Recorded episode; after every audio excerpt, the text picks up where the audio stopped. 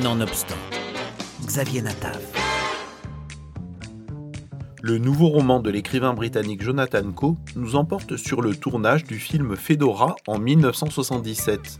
Il y écrit au fil des pages son admiration pour le célèbre cinéaste américain Billy Wilder à travers sa rencontre fictive avec la jeune Callista, la narratrice du récit. Jonathan Coe. Cette fois-ci, j'ai écrit un roman qui parle d'une vraie personne. Je me suis concentré sur la fin de sa carrière, parce qu'à la fin des années 70, il y a toute une génération de jeunes réalisateurs qui ont déferlé sur Hollywood. Les Coppola, Scorsese, Spielberg. Et du coup, sa manière très classique de faire des films est devenue totalement démodée. Du coup, il a dû faire un film très personnel. Ça a été Fedora, un film financé par des capitaux allemands et tourné en Europe. Le personnage principal est une compositrice de musique de film et sert d'interprète sur le tournage du film.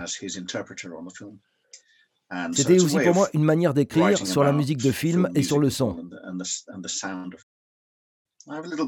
J'ai inventé très peu de situations dans ce que j'ai écrit, mais j'ai mis pas mal de mes dialogues à moi dans sa propre bouche.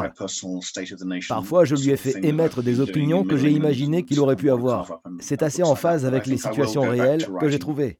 Et du coup, ça fait un mélange de fiction et non-fiction qui a été quelque chose de très intéressant à travailler pour moi.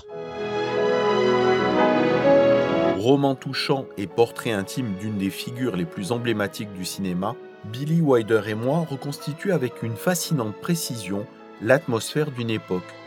Jonathan Coe raconte avec tendresse, humour et nostalgie les dernières années de la carrière de l'icône d'Hollywood, le réalisateur d'Assurance sur la mort, de La Garçonnière ou de certains l'aiment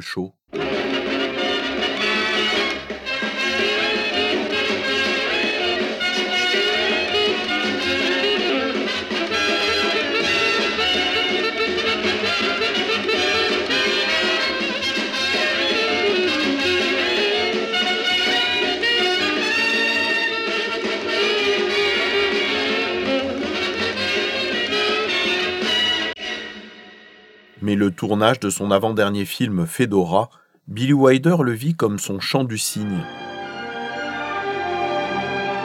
Dear Fedora, here is the script that I mentioned to you this morning. I'll be waiting to hear from you.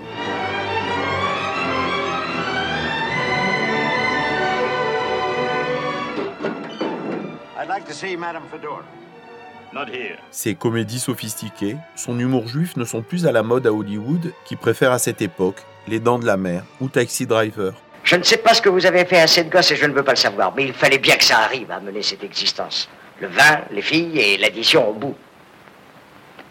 Vous êtes un sale gosse, Baxter. Devenez un mensch. Vous savez ce que ça veut dire? Euh, Non, pas très bien. Un mensch, ça veut dire un homme chez moi.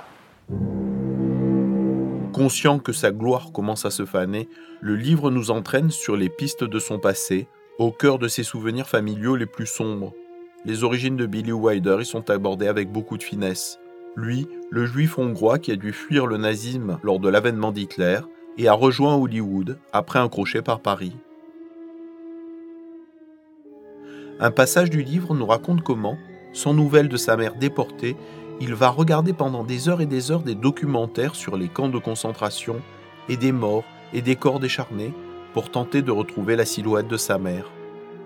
C'est lui qui avait écrit Les juifs optimistes ont fini à Auschwitz, les pessimistes à Hollywood.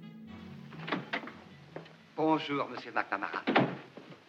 Schlemmer, combien de fois vous ai-je dit que je ne voulais pas voir ces gens se mettre au garde à vous chaque fois que j'entre au bureau? Je sais, je sais. J'ai cependant donné des ordres.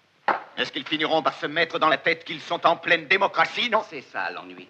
Au temps d'Hitler, si je les avais priés d'asseoir, ils se seraient assis. Mais avec la démocratie, ils font ce qu'ils aiment, c'est-à-dire se lever.